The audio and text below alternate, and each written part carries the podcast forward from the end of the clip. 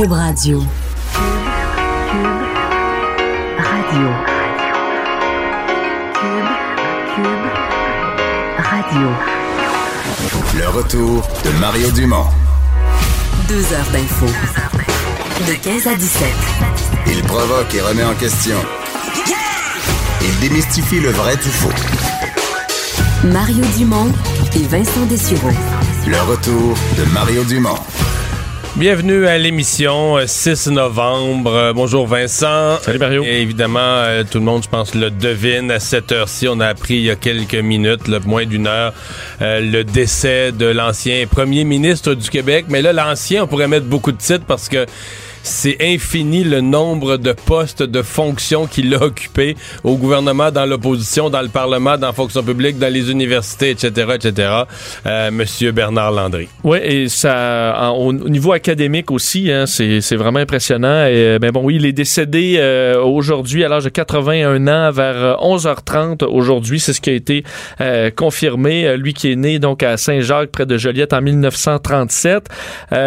et bon, évidemment, a été particulièrement connu parce qu'il a été premier ministre euh, du, euh, du Québec, chef de l'opposition euh, officielle aussi. on s'en souvient pour, entre autres, la paix des Braves, entente avec le, le, le Conseil d'écrit sur le développement des ressources du Nord. Il laisse dans le deuil sa conjointe, Chantal Renault, les trois enfants qu'il a eus avec sa première femme également.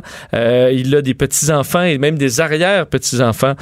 Bernard Landry, lui qui avait joint le Parti québécois en 1968, mais c'était fait élire en 1976. Oui, parce qu'il y, a essayait de se faire élire au départ à Joliette, là, puis c'était pas, euh, c'était pas les premiers côtés qui sont embarqués avec le PQ, c'est seulement lorsque la vague de 76 est arrivée. Deux échecs quand même. Ça montre qu'en politique, faut, euh, faut parfois de la patience. En 70 et 73, euh, il avait donc perdu, mais ensuite, il avait, bon, il était devenu député de Fabre en 1976. Peut-être question de se, de se rappeler, bon, la voix de ce grand homme. Je voulais vous sortir un extrait qui, bon, qui allait nous, nous, nous, nous le rappeler. Et ce que je vous ai sorti, c'est un extrait d'un passage au, au, cégep Édouard Montpetit où il parle de son amour de la langue française. Et, les deux sont représentatifs parce qu'il a fait énormément de conférences. Il aimait parler aux jeunes. Il était lui-même prof, prof d'université. Donc c'est très représentatif. La langue française, son amour de la langue française, mais son amour de parler dans les cégeps et universités. On peut l'écouter. C'est au centre de ma vie parce que c'est le ciment de notre nation. C'est un facteur qui la différencie de plusieurs autres. Et en plus, le français est une des plus belles langues du monde et pendant longtemps a été une des plus utilisées au plan international. C'est la langue de la diplomatie. Alors, on a de bonnes raisons de s'attacher à cette langue extraordinaire qui est un support remarquable pour la culture. Je parlais de son parcours académique, euh, diplômé en droit, en économie et en finance. Alors, euh, bon, parcours assez, assez impressionnant. D'université québécoise, mais aussi à Paris. Euh, oui, euh, il est passé par... Ben, en fait, pour son parcours, là, Académie Saint-Louis et au séminaire de Joliette, et ensuite sa licence en droit de l'Université de Montréal, et a poursuivi ses études à l'Institut d'études politiques à Paris, où il a obtenu son diplôme en économie et en finance. Puis évidemment, bon, quelqu'un qui l'a bien connu, c'est toi, Mario, qui a été un adversaire politique euh, de Bernard Landry pendant quand même euh, plus, plusieurs années. Ça a été quoi ta réaction dans les dernières minutes? Ben, d'abord, on, savait, M. Landry, on peut pas dire qu'il y avait une réaction de surprise, je pense, dans les milieux politiques où on savait, écoute, moi j'avais su en cours de campagne, durant la, dernière campagne électorale, à un moment donné, des gens m'avaient dit, M. Landry, il est très malade, puis tout ça. Euh, on, savait c'était la capacité pulmonaire. M. Landry, je pense, avait une pneumonie, le temps passe vite, un an et demi, quelque chose comme ça. Il est resté, bon, il remonté de ça, mais il restait avec des petits problèmes. Et là, donc, il y avait des problèmes pulmonaires très, très, très importants. Il était sur l'oxygène euh, ces dernières semaines. Et donc, on savait que c'était, sur le plan de la santé, c'était très difficile pour lui. Donc, euh, on n'était pas euh, vraiment surpris à ce moment-ci, mais attristé certainement. C'était un D'abord, c'est un, vrai battant, lui. Hein? Ça n'a pas d'allure. Il a commencé ce combat-là. Il a commencé à militer. Euh, il était étudiant dans les associations étudiantes. Il a jamais vraiment arrêté de militer euh, au Parti québécois à partir de la fondation.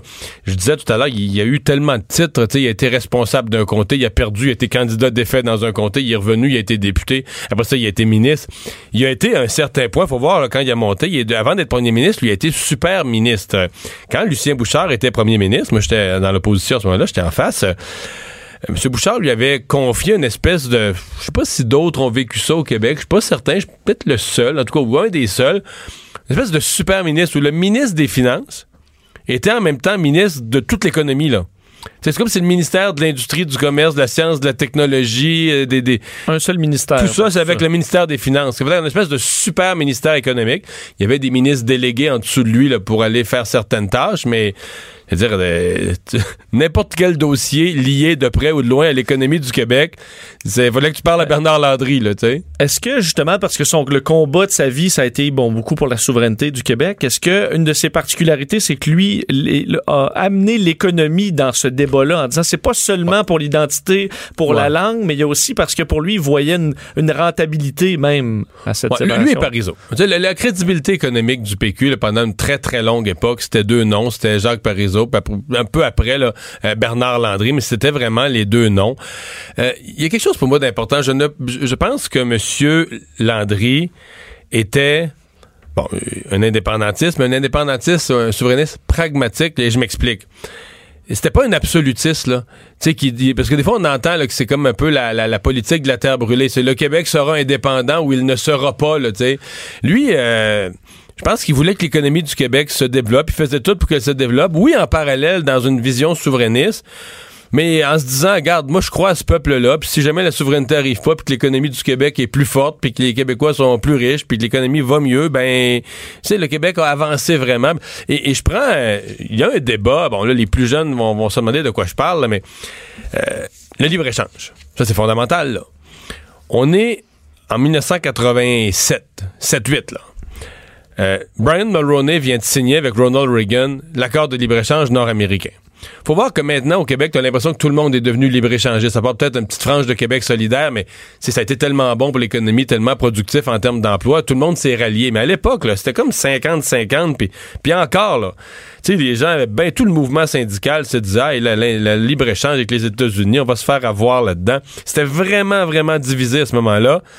Et Bernard Landry, avait dit, nous autres, là, on s'en fout, dans le fond, euh, les partis fédéralistes, on se met pas qu'on veut se mêler de la campagne fédérale, mais nous, les souverainistes québécois, on doit appuyer le libre-échange. Pour une double raison. Oui, parce qu'ils pensent, tu sais, je reviens à mon idée. Oui, parce qu'ils pensent que c'était bon pour la souveraineté. Ils se disaient, M. Landry, garde, nous, si on est pour faire la souveraineté un jour, on est mieux de vivre dans un grand monde économique avec des échanges larges, puis le Québec pourrait s'insérer là-dedans comme nouveau pays indépendant.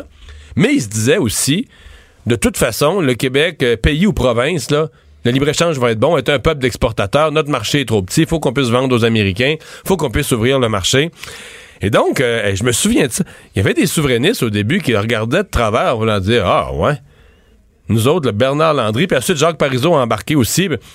ces gros ténors économiques du PQ de la souveraineté vont embarquer appuyer le libre-échange avec les Américains. C'était surprenant. Ouais, ben c'est-à-dire que c'était pas c'était pas un automatisme, c'était pas un et un font deux, là, tu sais, il y a des positions prévisibles, tu sais, les gens disent comment une telle situation arrive, comment le syndicat va réagir, il va être contre. On ça c'est un cas où tu dis OK, non, on s'y attendait pas.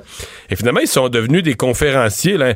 Écoute, Bernard Landry a fait toute une série de conférences, on, on parlait des universités partout là, dans les milieux économiques, dans les universités, dans le mouvement souverainiste pour le libre-échange et non seulement ça a eu un impact sur, l'opinion publique au Québec parce que bien des gens sont ralliés au libre-échange à cause de ça, mais ça a eu un impact sur tout. Il a probablement contribué à faire réélire, parce qu'en 88, Mulroney est allé en élection sur le libre-échange, donc ça a probablement contribué à faire réélire M. Mulroney. Faisant réélire M. Mulroney, ça a fait passer le libre-échange. Si les libéraux avaient été élus à l'époque, ils avaient promis de déchirer le libre-échange, donc, on pourrait dire Bernard Landry, euh, a eu de ce point de vue-là, euh, c'est peut-être un des grands impacts oubliés de sa vie, a eu un impact sur l'opinion publique au Québec, qui a contribué à donner une majorité à Mulroney et à faire adopter le libre-échange dont on a parlé encore jusqu'à il y a quelques semaines, qui est devenu après ça l'ALENA quand le Mexique a embarqué, puis là, qui est redevenu, parce que là, M. Trump voulait renégocier ça, qui est redevenu l'accord États-Unis-Mexique-Canada, mais tu sais, il a été euh, pas juste dans les, débats du quotidien du PQ, mais dans les, les grands débats de société du pays et du continent.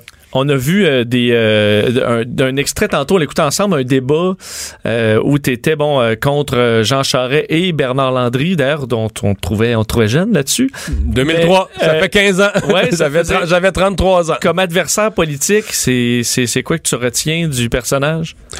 Ben, il était, il était féroce, mais en fait, Monsieur Landry, euh, d'abord, d'abord, tu as amorcé un débat avec Bernard Landry tu, tu, tu le boucherais pas, là. Il y a une affaire qu'il fallait que tu, y a une affaire fallait que tu fasses. Tu sais, t'allais pas le boucher sur des contenus ou y apprendre quelque chose qu'il savait pas ou tu sais, il, était, c'était une encyclopédie, une encyclopédie tout court et plus une encyclopédie du Québec puis de la politique québécoise puis de ce qui s'était passé avant puis tout ça. Euh, bon, on, pouvait, on pouvait ne pas être d'accord sur des points de vue, sur des idées, ce qui, ce qui arrivait et ce qui se débattait, mais il était probablement au Québec l'un des plus euh, un, un des plus forts pour euh, débattre, puis probablement que lui aurait pu débattre, là, les, les, les, les, les discours marathons à la Fidel Castro. là, Ouais. il aurait pu débattre 12 heures sans notes. Dans ça, sans aucun papier, là, juste de, de sa tête, des données qu'il connaissait, des dossiers qu'il avait connus, en rajouter, en remettre, là, tu sais, c'est quelqu'un qui aurait pu parler longtemps pas de papier, euh, parce que parce qu'il savait vraiment de quoi de quoi il parlait. là. Alors, Mais- on, aura d'ailleurs plusieurs invités euh, Oui, durant oui. l'émission. On a vu Pascal Bérubé, le chef du PQ aussi, qui s'est dit euh, dévasté euh, de, Ouais, de- de Parti québécois, là, un, ça va être un gros deuil parce que c'est- tout un monsieur qui n'a jamais arrêté de, de militer. Hein. Dans le fond, euh, les chefs du Parti québécois, mais les chefs de parti en général, une fois leur, euh, leur retraite prise, ou parfois vont être un peu plus en retrait, ou parfois vont retourner, s'ils ont encore une carrière professionnelle, vont retourner sur le marché du travail, être plus discret, faire une déclaration par année, ou même pas, ou quelques sorties publiques rares.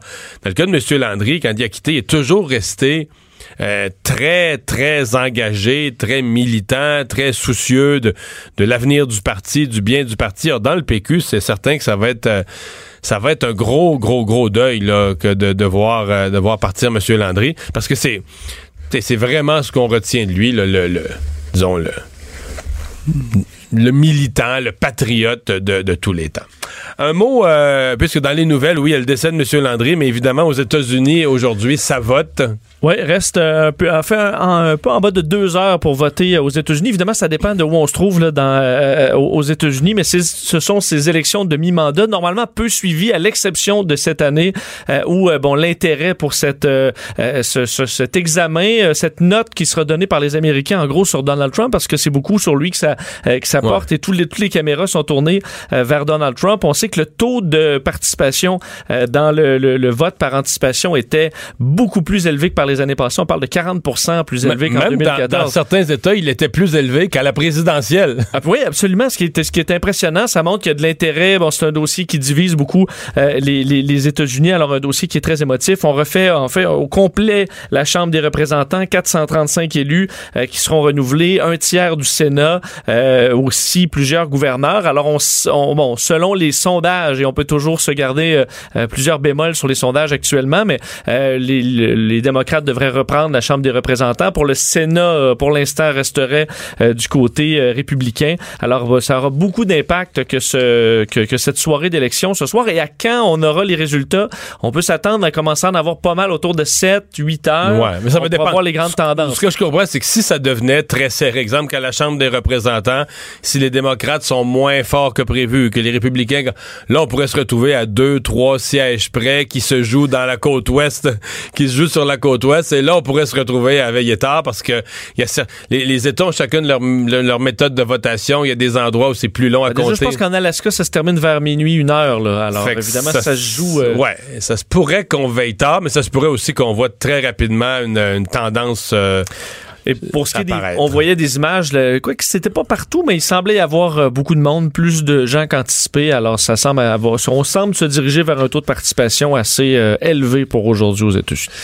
Mais voilà, on va aller, euh, on va faire une pause euh, en revenant des témoignages euh, des gens que vous avez euh, connus, mais surtout qui ont connu Bernard Landry, que vous avez vu à ses côtés durant toute sa carrière, euh, qui veulent parler de l'homme qu'ils ont côtoyé. Mario Dumont et Vincent Dessureau. Le retour de Mario Dumont. Après l'avoir lu et regardé, il était temps de l'écouter. Cube Radio. De retour et Vincent, donc on parle toujours du euh, décès de l'ancien premier ministre du Québec, euh, Bernard Landry. Il y a des gens sur les réseaux sociaux, en fait, ils sont nombreux là à vouloir euh, exprimer leur marque de respect. Énormément de réactions. Quoique, bon, rappeler la nouvelle pour ceux qui se, se, se joignent à nous. Beaucoup de gens quittent le bureau à l'heure actuelle. Alors, vous rappelez qu'on a appris euh, euh, très récemment, là, donc il y a à peu près un peu moins d'une heure, le décès de, de l'ex-premier ministre Bernard Landry à 11h30 euh, ce matin, à l'âge de 81 ans. Évidemment, honte de choc dans le monde politique. Onde de choc, même si on voyait bien depuis un certain temps que son état de santé s'était fortement dégradé.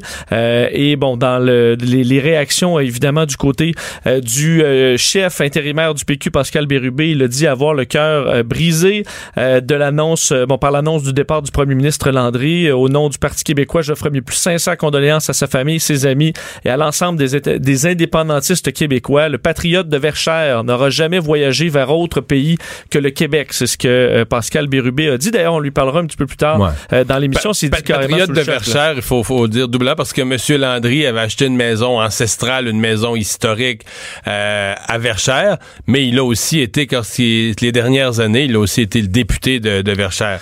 Originaire, il était originaire de Joliette d'abord, il était député dans la région de Laval ensuite, mais il a fait ces dernières années comme député de Verchères. Euh, l'ex-ministre de la Santé, Gaétan Barrette, aussi, qui a réagi dans les euh, dernières minutes, dit de bon tenir à offrir ses, condoléances aux familles et aux amis de M. Bernard Landry, dont il faut souligner la contribution au bien-être de la société québécoise. C'est les mots utilisés par euh, Gaétan Barrette. L'ancienne chef du Bloc québécois, Martine Ouellette, aussi a envoyé bon, quelques commentaires il y, a, quelques minutes en disant merci, M. Landry, d'avoir porté la volonté de libération de notre peuple. Nous continuerons le travail. mes condoléances à toute la famille. Et peut-être terminer avec Véronique Yvon, euh, donc évidemment député euh, péquiste, qui lui dit merci pour tout. Conviction et confiance inébranlable dans le Québec et le projet d'indépendance, la cause de votre vie. Voilà ce qui vous animait avec passion, cher Monsieur Landry. Vous avez contribué à bâtir un Québec fort économiquement, juste, juste socialement et ouvert culturellement. Alors c'est un des beaux messages euh, qu'on a pu lire. Évidemment, il y a des, des citoyens aussi un peu partout au Québec qui, qui bon, écrivent plusieurs commentaires. On attend toujours celui du premier ministre, François Legault. On a vu Justin Trudeau qui a réagi il y a quelques instants aussi, mais François Legault, euh, qui est, bon, évidemment, un ancien du Parti québécois aussi, qui euh, va réagir d'une minute à euh, l'autre. donc, on attend cette réaction. François Legault, qui a été ministre, sous, en fait, qui été ministre avec Bernard Landry quand il a été recruté par M. Bouchard. Bernard Landry, je racontais tout à l'heure cette époque où Bernard Landry était un super ministre de l'économie, mais à ce moment-là, François Legault était ministre de l'Éducation. C'était son collègue, là. C'est euh, Lucien Bouchard avait recruté François Legault, donc ils étaient dans le même cabinet. Et lorsque M. Bouchard a quitté la politique en 2001, ben Bernard Landry est devenu premier ministre, a gardé dans son équipe François Legault. Euh, je pense qu'à ce moment-là qu'il l'a nommé à la santé, si je ne m'abuse. C'est sous Bernard Landry que euh, François Legault a occupé le poste les les derniers mois, la dernière année, ministre de la santé. Peut-être pour rappeler un peu la, la, la, résumer la, carrière, parce qu'il y a quand même des des statistiques, disons, très importantes pour euh, l'ancien premier ministre. Donc, euh, élu pour la première fois en 1976, une année qui, qui résonne évidemment dans l'histoire du Québec, mais c'était joué au Parti québécois en 1968, donc a, euh, a eu quand même deux échecs politiques avant d'être élu en 1976. évidemment, mon premier ministre entre 2001 et 2003, il a été également vice-premier ministre. Et on, ça, tu peux peut-être nous l'expliquer un peu, Mario, parce qu'on on retient beaucoup dans sa, son, son règne, disons, de premier ministre, la, la paix des braves à quel point c'est une entente importante euh, pour le Québec? Ben en fait, c'est une entente. En fait, c'était une entente avec euh, la nation CRI. Euh, et bon on dit si cette entente-là est survenue au début des années 2000, c'est probablement ce qui a permis certains développements hydroélectriques ensuite. Euh, probablement même ce qui a ouvert la porte, on pourrait dire, au plan nord jusqu'à un certain point. Euh, tant qu'on n'avait pas une entente avec les cris, il y avait toujours ces tensions. Puis on voulait faire des projets dans le Grand Nord québécois, mais tu avais les chicanes avec les cris. Donc, M. Landry a un peu signé la paix des braves, donc une espèce de partage de dire, regarde, s'il y a du développement, c'est comme on dit, s'il y a des bonnes choses qui se font, ben il y en aura, il y en aura pour tout le monde. On a euh, en ligne quelqu'un qui a, euh, je pense, pris un repas au cours des dernières semaines de sa vie avec M. Landry. Euh, Mathieu Bock-Côté, bonjour. Bonjour. Euh, oui, je me trompe pas. Hein? Tu as eu cette occasion de, partager le dernier repas avec M. Landry? Il y, a, trois semaines, en fait. sachant qu'il était dans, un mauvais état, je crois que certains de ses amis, de ses proches, de ses fidèles ont voulu ont parti d'une forme de tournée des adieux. Et j'ai eu ce privilège, je pense, il y a trois semaines chez lui à Verchères. Tu en retiens quoi?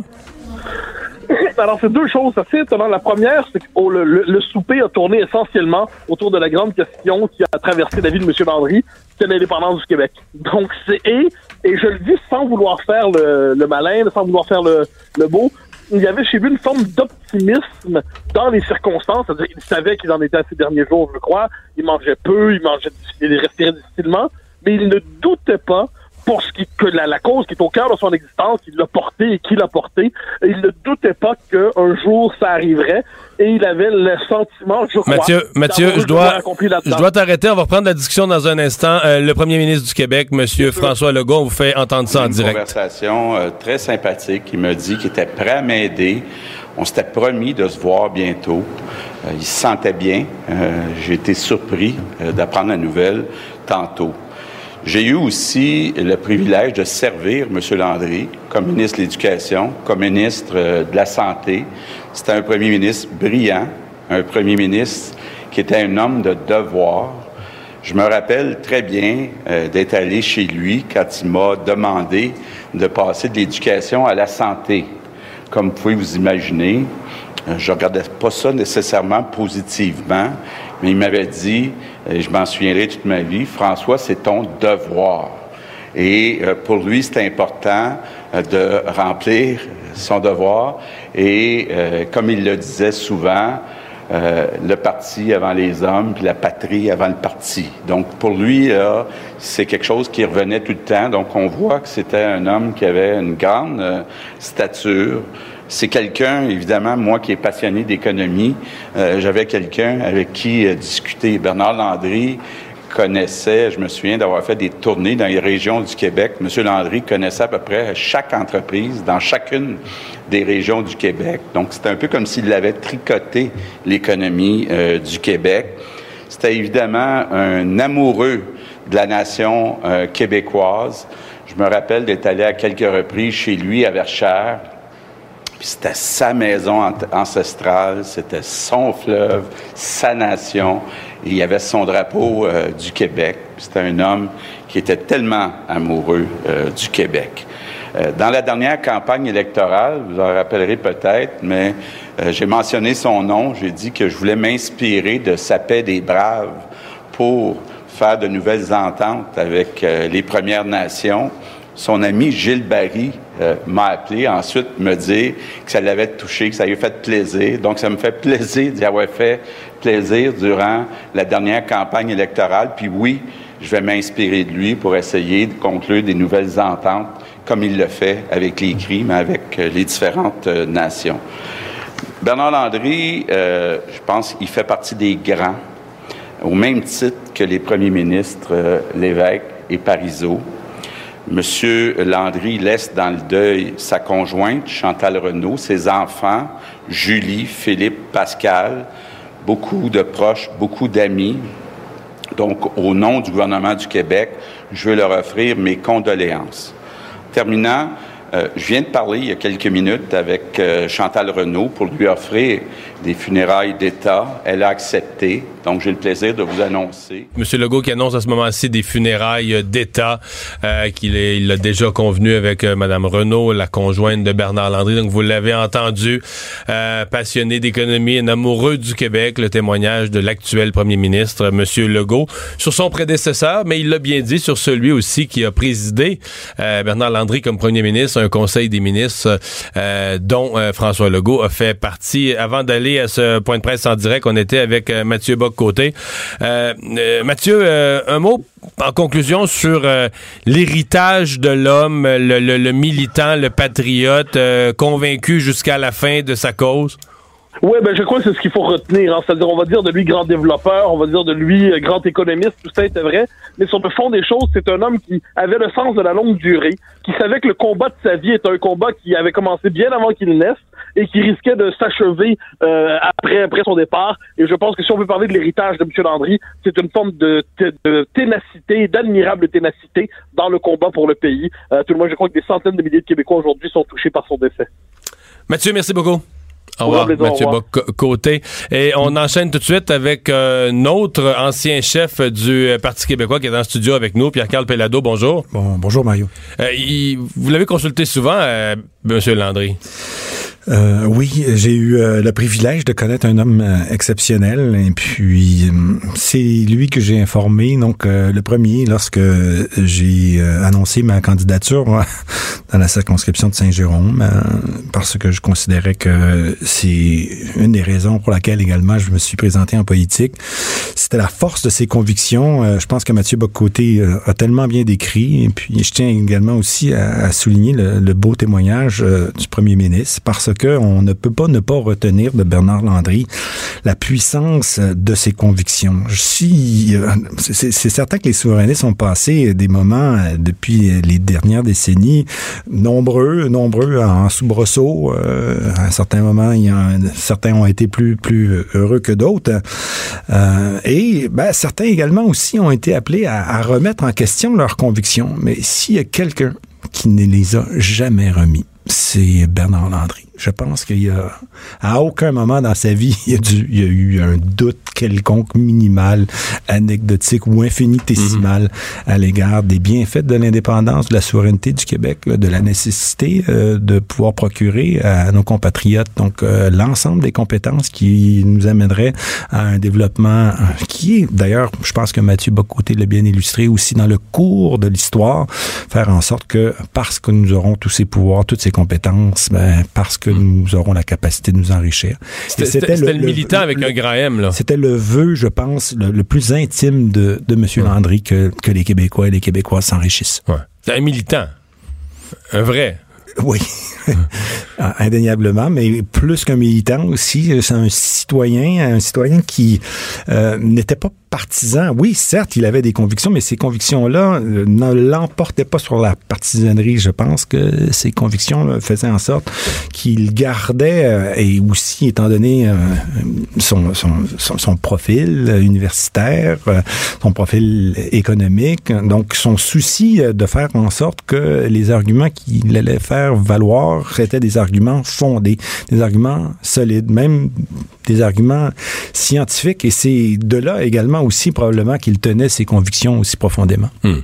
Euh, passionné d'économie, le, le, premier ministre actuel, M. Legault, a insisté là-dessus, connaissant de l'économie du Québec, de ces grandes entreprises qui ont siège social à Montréal jusqu'aux euh, petites éparpillées dans le Québec qui euh, font vivre les villages à partir des ressources naturelles. Il connaissait le tissu économique du Québec. Oui. Ben, vous savez, de toute façon, euh, je pense qu'il l'a dit, euh, je ne sais pas moi, des centaines et des centaines de reprises. Et puis, je suis convaincu que ceux qui m'ont précédé ont, ont, certainement également répété ce qu'il a dit. C'est que il considérait que l'indépendance ou la souveraineté du Québec n'était ni à gauche ni à droite. Moi, c'est certain qu'indéniablement, j'ai pas été militant dans le mouvement syndical. J'étais dirigeant d'entreprise. Je le suis encore aujourd'hui. Et nous partagions, M. Landry et moi, et puis d'une certaine façon, c'est peut-être même lui qui en est l'inspiration, de des bienfaits euh, de notre développement économique, euh, que maintenir nos entreprises ici, on sait qu'il y a des débats évidemment encore et aujourd'hui sur les sièges sociaux, mais l'importance de notre développement économique comme collectivité pour faire en sorte justement de nous approcher encore davantage vers la liberté. La liberté politique, mais la liberté économique. Lorsque vous l'avez ou lorsque vous tendez pour l'obtenir et l'avoir, ben c'est d'autant plus une capacité qui vous est donnée comme nation, mais comme individu aussi, de faire vos propres choix plutôt que de vous les voir euh, imposés par d'autres. Hmm.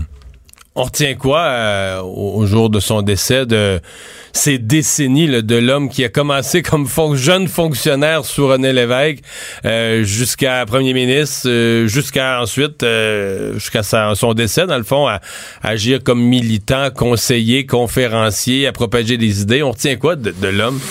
Moi, je retiens une, une énorme source euh, d'inspiration. Ça a été euh, mon mentor. Euh, je me souviens de l'avoir vu quand j'étais plus jeune. D'ailleurs, c'était à la délégation parce que j'y étudiais à Paris, donc à la délégation, ou, ou plutôt, je pense que c'était à la maison du délégué général. et il avait ça m'a toujours également aussi inspiré par la suite, et puis je suis certain qu'on va être d'accord là-dessus, Mario, une éloquence exceptionnelle. Il était capable de prendre la parole et en parler pendant 45 minutes, une heure, une heure, avec une, une une beauté du langage avec une syntaxe exceptionnelle. Et ça, moi, ça m'a énormément touché parce que euh, c'est aussi nous, ça, notre langue française, de pouvoir savoir la manier avec autant d'élégance que, que le faisait Bernard Landry. C'était encore une fois, je dirais, un attribut exceptionnel. Donc, c'est un homme exceptionnel. C'est une source d'inspiration en ce qui me concerne. Et je suis convaincu également que c'est vrai pour, euh, pour des milliers et des milliers de Québécois et de Québécoises. On parle beaucoup de, l'homme politique, M. Pelado. Vous l'avez décrit comme votre mentor. Euh, je me souviens lors de votre, lorsque vous avez quitté la vie politique, il avait, je trouve, fait preuve d'une grande humanité, euh, comprenant très bien le, à quel point c'est difficile de mêler la politique, la vie de famille et tout ça. Euh, donc, comme homme, comme humain, vous qui l'avez côtoyé justement dans, dans la vie privée, comment vous comment on le décrit comme ça? Ben, c'était un homme qui était euh, extrêmement accessible, euh, sensible aussi, doté d'une sensibilité. Hein, des fois, on a comme tendance à penser que, bon, la politique peut rendre euh, difficile. Et lui aussi, on le sait tous, a vécu des épreuves qui n'ont pas nécessairement été faciles, mais il comprenait très étroitement, donc, les... Je dirais l'amalgame, ou comment pourrais-je dire, le mot parce que c'est pas parce que vous faites de la politique que vous êtes désincarné et vous êtes vous continuez d'avoir euh, une famille et il y a une dynamique autour de tout ça qui fait en sorte que ben, souvent euh, ça va venir euh, teinter ce que vous pensez. Monsieur Landry avait une, grande famille, des petits-enfants, il en avait énormément, et pour lui, c'était très important. Je me souviens d'être allé à Verchères à plusieurs reprises chez lui, puis l'été, il faisait une espèce de petite fête derrière, et c'était toujours euh, entouré d'enfants, donc des enfants, de, des membres de sa famille. Alors, euh, cette, euh, cette attention toute particulière faisait de lui, là, aussi, un, humain doté d'une sensibilité exceptionnelle. Hmm. Pelado, merci beaucoup d'avoir partagé euh, ça avec nous. Au revoir. Euh, Le retour de Mario Dumont. Jusqu'à 17, parce qu'il ne prend rien à la légère. Il ne pèse jamais ses mots. Cube Radio. Vincent, notre prochain invité pour nous parler de M. Bernard Landry l'a connu de près. Il a été euh, pendant quelques années l'attaché de presse de M. Landry. En fait, si tu voyais, quand tu voyais M. Landry à la télé, généralement, tu voyais Hubert Bolduc quelque part, à côté. quelque part dans l'angle. Bonjour Hubert. Bonjour. Euh, réflexion sur euh, cet homme que tu as, on oublie les attachés de presse, mais côtoyer vraiment au quotidien. Là, on embarque dans l'auto ensemble après un événement qui a bien été ou qui a mal été. Tu retiens quoi de l'homme? Ah, c'est un patron qui était excessivement exigeant, mais qui euh, tellement intelligent que le, le, le, le, plaisir de travailler pour Bernard Landry, c'était un défi à la fois exigeant, certes, mais tellement gratifiant. Et lorsqu'on avait la chance d'avoir gagné sa confiance, euh, ben, c'était une confiance qui était inébranlable et qui était pour la vie. Mhm. Euh, parle-moi de exigeant, là, parce que je l'imagine, puis on le voit exigeant euh, dans toutes les sphères de sa vie avec lui, avec ceux qui écrivent des choses pour lui, avec les fonctionnaires qui doivent livrer des dossiers pour lui. On l'imagine pas l'homme qui se contente de qui se contente de peu ou d'affaires à moitié faites là. Bon, c'est sûr qu'il y avait des facilités dans, dans plusieurs euh, domaines, mais il était aussi habile en finance qu'en culture. Alors, euh, ça pouvait être déstabilisant pour des pour des conseillers comme nous. Euh, mais cela dit, lorsqu'il était vice-premier ministre, ministre d'État à l'économie, aux finances, ministre responsable de l'industrie, du commerce, du revenu, du tourisme, ministre responsable de la Gaspésie, ça fait pas mal de balles à gérer, puis pas mal de réponses à obtenir pour certaines questions dans les journaux, et beaucoup de d'efforts en prévision de la préparation des points de presse. Puis, je vous apprends rien, M. Dumont, comment cette préparation-là est importante. Et donc, euh, il était exigeant, mais euh, il comprenait aussi que l'étendue de ses mandats faisait en sorte qu'on ne peut pas toujours avoir réponse à tout, mais qu'on faisait du mieux qu'on pouvait. Et, euh, moi, j'ai été quelqu'un d'excessivement privilégié à 27 ans seulement de pouvoir suivre un bonhomme comme Bernard Landry, un grand premier ministre, qui a fait beaucoup de choses pour le Québec, tant comme premier ministre, mais aussi, aussi évidemment beaucoup comme, comme, comme mhm. ministre dans, dans, différents ministères. Parle-moi de cette transition-là. Euh, ministre de l'éc- Écoute, il était, il était tout puissant au niveau économique. Il avait, on vient de le décrire, il y avait tous les ministères économiques réunis sous sa gouverne. Lucien Bouchard en avait fait son homme fort de l'économie. Mais là, il passe quand même à premier ministre. Là. Il y avait déjà beaucoup de pouvoir, mais premier ministre, c'est une autre affaire. Le titre, la responsabilité. Comment tu l'as senti, sa transition, puis le, le poids de ce pouvoir-là qui arrivait sur ses épaules, sa conscience de ça? Ouais, beaucoup de poids et, il a dit souvent dans les premiers mois euh, que devenir, euh, de passer de ministre à premier ministre, c'est plus que du simple au double. Et euh, il a trouvé ça très dur, d'autant plus que euh, certains vont s'en souvenir, mais il avait eu une déclaration euh, alors euh, au moment de la course à la chefferie sur l'unifolier canadien qui l'avait beaucoup déstabilisé et qui même si par la suite, les journalistes avaient reconnu que son utilisation de- d'expression de, la tauromachie, euh, il, avait vu juste, ça l'avait beaucoup affecté parce qu'il avait senti la pression. Puis l'autre pression qu'il a senti aussi, c'est lorsqu'il est arrivé euh, en mission économique euh, en Europe, euh, en Belgique et ensuite en Allemagne, et qu'il il avait décidé de parler d'indépendance puis de, de souveraineté, et les gens lui rappelaient, oui, mais là, vous n'êtes pas vous n'êtes pas chef de parti seulement, vous êtes aussi premier ministre du Québec, vous êtes premier ministre de tous les Québécois. Il avait trouvé ça excessivement difficile et je pense que rapidement par la suite, il avait corrigé le tir. Il s'était imposé comme un premier ministre justement rassembleur euh, proche de tous les Québécois. Et, euh, mais ça, ça, avait été une transition difficile, mais qui, selon moi, a très bien réussi. Parle-moi du tribun. Parce qu'on se comprend que là, a affaire à un homme qui avait pas besoin de, il avait pas besoin à toutes circonstances d'y écrire du mot à mot pour qu'il réussisse à, à parler à un groupe là. Ouais. C'est- À vrai dire, il y avait juste besoin de quelques pistes. Il y avait, on, on, on avait des notes souvent pour des discours à caractère économique. Alors, ce qu'il nous demandait, c'est bon, quel est le taux de chômage dans la région, euh, quel est euh, le taux d'emploi, euh, quels sont les derniers investissements? Puis on lui donnait seulement 5, 6, 7 points. Et ensuite, il était capable de, de, de, de, de, de discourir sur la région des Bois-Francs, euh, sur les défis des Bois-Francs. Et puis, évidemment, il enchaînait avec une, une série d'exemples qu'il connaissait puis qu'il utilisait dans certains de ses discours. Mais ce qui était surprenant, c'est que le soir, il pouvait faire le même genre de discours sur la carrière de Riopel ou le même genre de discours sur euh, un, politicien français ou, ou anglais. Et donc, son érudition l'a beaucoup servi euh, dans ses fonctions de premier ministre. Et, et, et encore une fois, c'est un extraordinaire privilège de pouvoir l'écouter. Et même quand on l'avait entendu pendant longtemps euh, faire certains discours, il y avait toujours des éléments qui étaient qui étaient réjouissants, qui étaient qui étaient drôles et qui nous faisaient sourire. Donc, c'est vraiment, ça a été euh, pour moi un extraordinaire privilège. Hubert Bolduc, merci beaucoup d'avoir pris le temps de nous parler. Merci beaucoup. Au revoir. Hubert Bolduc, donc, qui était euh, très proche de M. Landry, attaché de presse pendant une longue période, dont celle où M. Landry a dirigé euh, les destinées du Québec. Euh, on enchaîne avec l'actuel chef par intérim du Parti québécois, d'une certaine façon un successeur de Bernard Landry. Pascal Bérubé, bonjour. Bonjour Mario.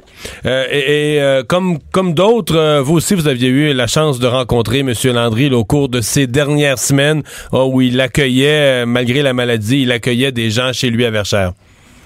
C'est une des premières choses que j'ai fait lorsque j'ai été choisi chef parlementaire du Parti québécois, c'est de me rendre à Verchères pour le, le saluer, euh, pour échanger avec lui. Je savais qu'il était malade. J'ai réalisé à quel point il l'était.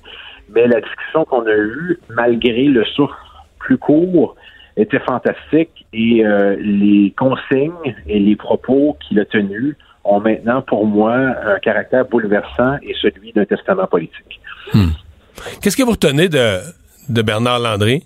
Parce que vous êtes comme de l'autre génération. Vous, vous étiez, je pense quand il était premier ministre, vous étiez président des jeunes du PQ. Donc c'est vraiment la- l'autre génération. Oui, mais il y avait l'âge de mon père d'abord, puis un parcours qui lui ressemblait beaucoup au plan académique, mais euh, bon, j'étais président de la jeunesse pendant tout son mandat de premier ministre, et disons que j'étais pas reposant. Alors régulièrement, j'étais convoqué à l'échanger avec lui. Les gens sortaient tout le temps avec plus de sagesse, plus de vision. Il m'indiquait que lui-même, comme jeune militant en 68, dans les années d'effervescence exceptionnelle, il fallait pousser pour, euh, pour faire en sorte que ce mouvement-là est plus loin. Alors, il comprenait notre fougue, mais il me disait, René Lévesque m'a dit que ça serait long et difficile, il faut persévérer. Et ce que je retiens de lui, et je pense que ça doit encore habiter les élus aujourd'hui, c'est la fidélité, la loyauté à l'égard d'une cause. Il n'aura jamais douté, il n'aura jamais dévié, il n'aura jamais abandonné jusqu'à la toute fin. Son euh, passage, parce que quand même, il a été euh, premier ministre pendant pendant deux ans. Avant ça, il avait été euh, un, un super ministre de l'économie. Il cumulait vraiment plusieurs fonctions. En fait, probablement le, le ministre des Finances et de l'économie le, le plus euh, le- le- avec le plus gros mandat qu'on a eu dans l'histoire du Québec. Vous vous retenez quoi de son passage au pouvoir? Ben, d'allier à la fois l'indépendance et l'économie. Il disait que l'évêque l'avait condamné à l'économie, mais c'était une peine qu'il supportait très bien parce que ça lui a permis de développer tout un discours sur l'ouverture sur les marchés. On pense au libre-échange, sur l'ouverture sur le monde. Moi, j'ai encore cette image très forte de le voir à New York avec Lucien Bouchard, euh, avec le Nasdaq, démontrait que le Québec était capable de conquérir les marchés, l'ouverture internationale aussi. Il avait conclu une entente avec Israël à l'époque, qui, qui est méconnue. Euh, le respect des nations, la paix des braves avec Ted Moses, et aussi une, une volonté que le Québec se développe dans son intégralité. Alors, ma région, euh, la Gaspésie, les îles de la Madeleine, le Bas-Saint-Laurent, a eu un allié indéfectible en Bernard Landry qui croyait en, en la force des régions. C'est vrai qu'il en a fait beaucoup pour la Gaspésie, hein? Le plan de relance de la Gaspésie, il était le, le ministre responsable de la Gaspésie et il avait beaucoup de formules qui me reviennent aujourd'hui. Il disait en économie qu'il y avait une, main invisible, mais qu'il devait avoir une seconde main fraternelle qui venait corriger les erreurs de la première main. Et euh, il disait ça jusqu'à la fin. Alors, un économiste, quelqu'un qui euh, était habité de plusieurs éléments de sa vie qui l'ont marqué. Par exemple, il a, il a passé brièvement dans les forces armées. Alors, les gens ne se souviennent peut-être pas de ça, mais il a gardé le côté euh, un peu militaire, euh, l'ordre de marche, même d'ailleurs ses propres marches qu'il prenait, il disait que c'était le pas de l'infanterie. ça, ses origines acadiennes. Il vient de Saint-Jacques-de-Montcalm, qui est un village acadien de la Naudière. Alors, il a ce côté résilient, euh, combattant des Acadiens. Et c'était aussi quelqu'un qui, euh, bien que il a été dans l'ombre de ces grands personnages historiques que sont l'évêque, Parizeau et Bouchard, aura toujours mis l'intérêt de ce qu'il appelait la patrie, c'était le terme qu'il utilisait, avant celui du parti ou des hommes et des femmes. Et euh, Bernard Landry aurait été un militant exemplaire. Et c'est ce que je retiens de, de lui. Je pense qu'il faut célébrer sa vie. Et aussi, ce que je retiens aujourd'hui, c'est le respect qu'on doit aussi à la fonction de premier ministre, à l'institution de premier ministre. C'est important de reconnaître le service public parce que Bernard Landry aura payé cher aussi de, de sa vie familiale et de sa santé pour son engagement. Ouais, plusieurs soulignent son sens du devoir. Merci beaucoup, Pascal Bérubé, de nous avoir parlé. Merci, Mario. Au revoir. Notre prochain invité est celui qui a succédé à Bernard Landry comme premier ministre du Québec, euh, M. Jean Charest. Bonjour. Bonjour, M. Dumont. Des euh, souvenirs, réflexions sur euh, M. Landry? Ben, le souvenir, c'est ça nous euh, ramène toute une époque euh, où M. Landry a été euh, au service du Québec pendant 50 ans. Il a travaillé dans les cabinets ministériels, son élection, l'élection de 76 euh, et, et tout ce qui a suivi. Et, et le premier souvenir que j'ai, moi, c'est la crédibilité, la crédibilité qu'il a donnée, lui, au mouvement souverainiste sur les questions économiques. Et euh, il a occupé tous les grands ministères économiques et là-dessus, euh, le, mouvement souverainiste lui, lui doit beaucoup parce que il leur donne euh, les lettres de créance. L'autre souvenir qui est plus euh, particulier, c'est 88, c'est l'élection fédérale, son intervention sur le libre-échange, parce qu'on l'attend pas. On n'attend pas Bernard Landry, militant souverainiste, sur une question comme celle-là. Alors, ces interventions, ont été d'autant plus efficaces et remarquées parce que ça venait d'un leader souverainiste connu et crédible. Et, finalement, j'ajouterais la paix des braves. À mon avis, la paix des braves, c'est probablement une de ses grandes, ses grands legs où il a été très audacieux de négocier directement de nation à nation. Il l'a fait avec, avec succès. Il a réussi. Euh, Parlez-moi de la transition parce que euh, plusieurs, ont, on a parlé à beaucoup de gens là, depuis 15 heures, plusieurs ont souligné son sens du devoir, son sens de l'État. C'est quand même dans, notre, dans nos institutions un moment clé pour mesurer ça. Euh, Quelqu'un euh, a perdu, vous avez gagné l'élection, vous, lui, il l'a perdu. Et donc, il doit abdiquer le pouvoir, mais en faire une passation qui soit dans le sens de l'intérêt de l'État. Vous l'avez vécu comment avec lui? Ça s'est très, très bien passé. Et il avait ce sens de l'État que vous venez d'évoquer.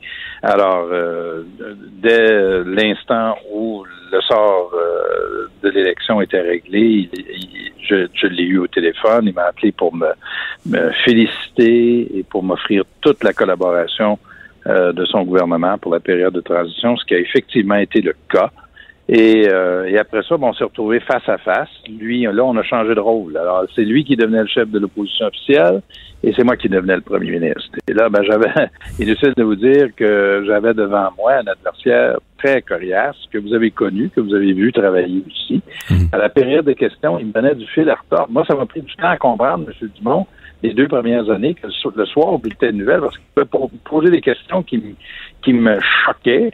Alors, c'était pas sa question. Tu passais au bulletin de nouvelles, c'était ma réponse. Et euh, ouais. l'air dans tous mes états. il était très coriace. Ouais. Ben, ben, parlons-en de ça, de, de l'homme coriace, parce qu'on on, on s'est retrouvés les trois dans le même débat des chefs en, en 2003. Euh, Je pense que vous serez d'accord avec moi pour dire, quand on débattait face à Bernard Landry, on pouvait pas penser qu'on allait le, déstabiliser sur le plan des contenus puis du manque de connaissances de l'économie ou du manque d'érudition. C'était c'était une encyclopédie devant nous là.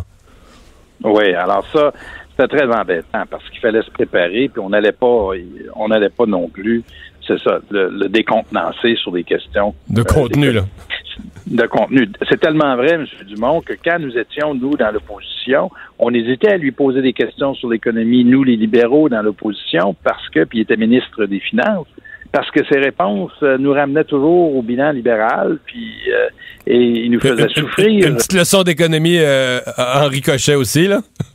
Une question à Bernard Landry, souffrant c'était souffrant, il se levait, puis là, ben, il nous remettait sur le nez nos affaires, puis il reprenait leurs affaires, il connaissait ses chiffres, il était convaincant. Alors, en ce sens-là, il, il a été un adversaire de taille. Ouais. Euh, en, conclusion, une chose qu'on retient, une caractéristique de l'homme qui vous qui vous marque et qui laisse euh, au, Québec puis aux jeunes comme modèle? Ses convictions. Euh, moi, je pense pas avoir rencontré un souverainiste aussi convaincu que Bernard Landry en toute circonstances euh, et euh, que marée haute, marée basse, peu importe, il n'a jamais un seul instant euh, perdu la foi pour ce qu'il défendait et il a fait preuve d'une résilience et d'une persévérance qui honore, qui l'honore, mais qui est un exemple pour les générations à venir. M. Charret, merci beaucoup d'avoir pris le temps de nous parler. Merci, M. Dumont. Jean Charest, premier ministre du Québec, tout de suite après Bernard Landry, donc celui qui lui a succédé. Cube Radio.